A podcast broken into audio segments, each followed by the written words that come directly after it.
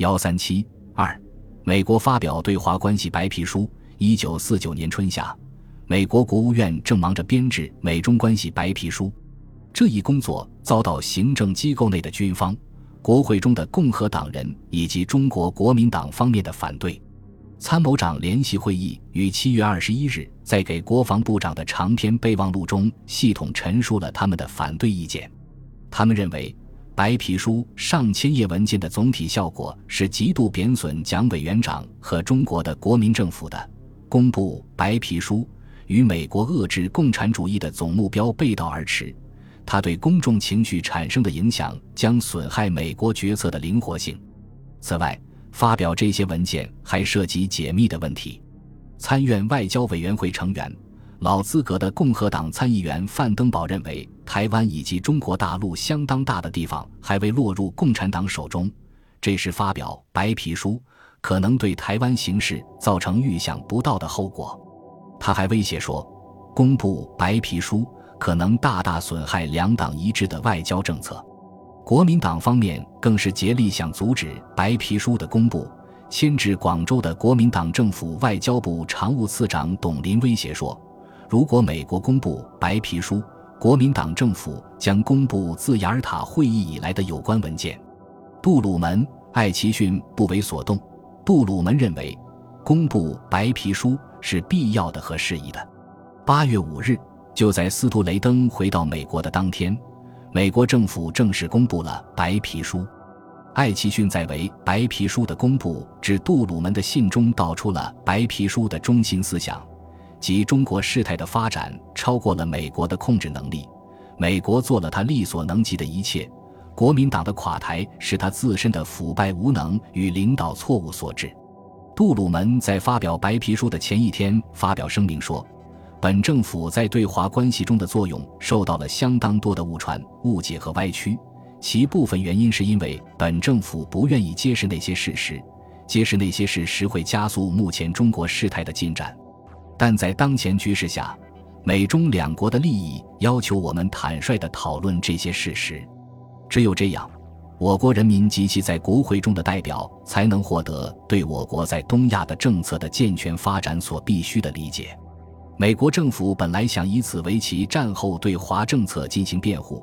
但结果适得其反。国会内外的援蒋势力掀起了新一轮的攻击政府对华政策的高潮。白皮书发表后五天中，国会中已有二十三篇声明，其中只有四篇是倾向于同意白皮书观点的，十九篇都是表示反对的。国民党政府认为，白皮书的发表对他不是落井下石。蒋介石痛惜美国决策者缺乏远虑，自断其臂。但毕竟美国是国民党在危难之中的唯一依靠，国民党不能没有美国的支持与援助。因此，蒋介石决定吞下这个苦果。他决定：第一，国民党对美国暂不请援；第二，由政府发表一项声明，表明国家立场，但勿对美国做义气之辩论。八月七日。顾维钧发表声明，一方面表示，白皮书主要表示的是美国的观点，中国政府正对其内容进行研究，并将表达自己的看法，以便对白皮书作出补充；一方面对艾奇逊信中所说的中国的悠久的文明和民主个人主义终将再度胜利的说法感到鼓舞。八月十六日，广州国民党政府外交部发表简短声明，声称对白皮书。在艺术方面或论据方面，时有不能不持严重异议之处，并且不得不于适当时期将所持观点及有关事实对中美两国人民做详切之声明。但另一方面又强调，无人雅不愿使两国政府间关于过去问题之辩论而影响两国传统之友谊以及民主国家所维护之共同目标。这时，蒋介石以国民党总裁的身份迁居台湾。仍然在幕后操纵着国民党政府和军队，他密切注视着国内国际事态的发展。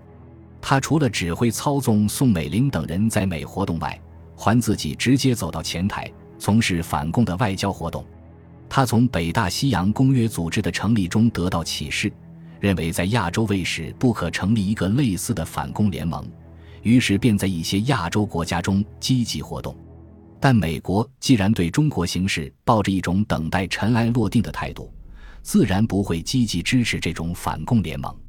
艾奇逊在五月十八日的一次讲话中表示，美国不会加入太平洋防御联盟，因为亚洲国家内部的混乱使成立这种联盟为时过早。尽管如此，蒋介石却不甘心坐待失败。七月十日，蒋介石携前外长王世杰等到菲律宾访问。蒋介石与菲律宾总统季里诺在会谈后于十一日晚发表联合公报，其中说：“鉴于远东各国过去缺乏密切之合作，以及考虑基于今日各国独立自由所面临共党威胁之严重，余等认为，此等国家应立即组成联盟，借以达到休戚相关、互相援助，以抵制并消除共党威胁之目的。”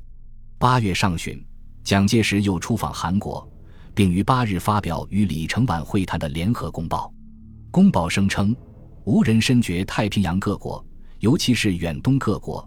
今日由于国际共产主义之威胁所遭遇之危机，较世界任何其他部分均为严重。所以，上述各国之需要团结与需要行动一致，亦较世界任何其他部分均为迫切。无人坚决相信，如果亚洲沉沦，则世界绝不能自由。而且，整个人类绝不能听其一半获得自由，而一半则为奴隶。基于以上所述，无人对于季里诺总统即蒋总裁于本年七月十二日在碧瑶所发联合声明中关于联盟之主张完全表示同意。这个公报表示坚决拥护蒋介石、季里诺七月十二日的联合声明。在蒋介石看来，成立一个军事政治联盟性质的太平洋安全条约组织，可以达到几重目的：第一，蒋介石残存的势力势必在这个联盟中处于中间地位，这将在他危难之中增加他的政治资本，提升他追随者的士气；第二，他不但可以以中国的代表，而且可以以这个联盟的代表的身份与美国打交道，从而增强他与美国讨价还价的地位；第三。如果美国能像介入北大西洋公约组织那样介入这个联盟，那就会重新全力以赴地支持他。但以上考虑无非是蒋介石的一厢情愿。菲律宾内部对这一构想就有不同意见。七月二十八日，菲律宾外交家、菲律宾驻美国大使洛穆罗在归国后就向季里诺进言说：“这样的联盟应当是非共产主义的，而不是反共产主义的。”往后有朝一日，也许可以与共产主义做斗争，消除殖民主义，应当是这个联盟的目标之一。应当首先征求印度和澳大利亚的意见，以免让人产生这是一个反白种人运动的错觉。洛穆罗并表示，除非季里诺同意他的意见，他不会为此进行外交活动。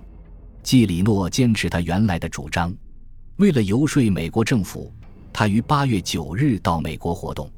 十一日。美菲两国总统联合公报发表，关于所谓的联盟，其中只有一句话：美国将继续以同情的态度注视着亚洲人民为加强经济合作的纽带，为加快自治政府的进展，为维护他们的自由而做出的努力。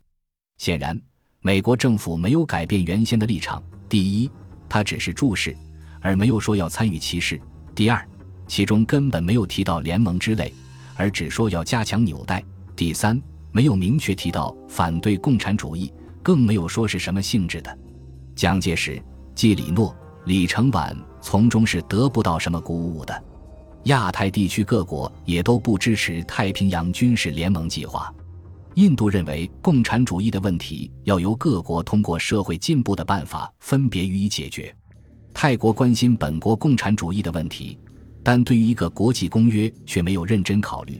而且认为美国的态度是至关重要的。印度尼西亚明确表示不参加这样的联盟，澳大利亚仅仅表示要密切注视事态发展，而不愿做出任何承诺。新西兰认为没有美国与英国的参加，这样的联盟是没有意义的。缅甸表示要十分谨慎地注意事态发展，不能让这种联合为某个国家的利益服务。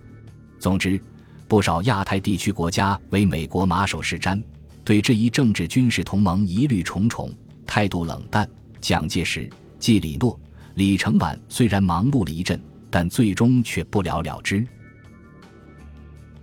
本集播放完毕，感谢您的收听，喜欢请订阅加关注，主页有更多精彩内容。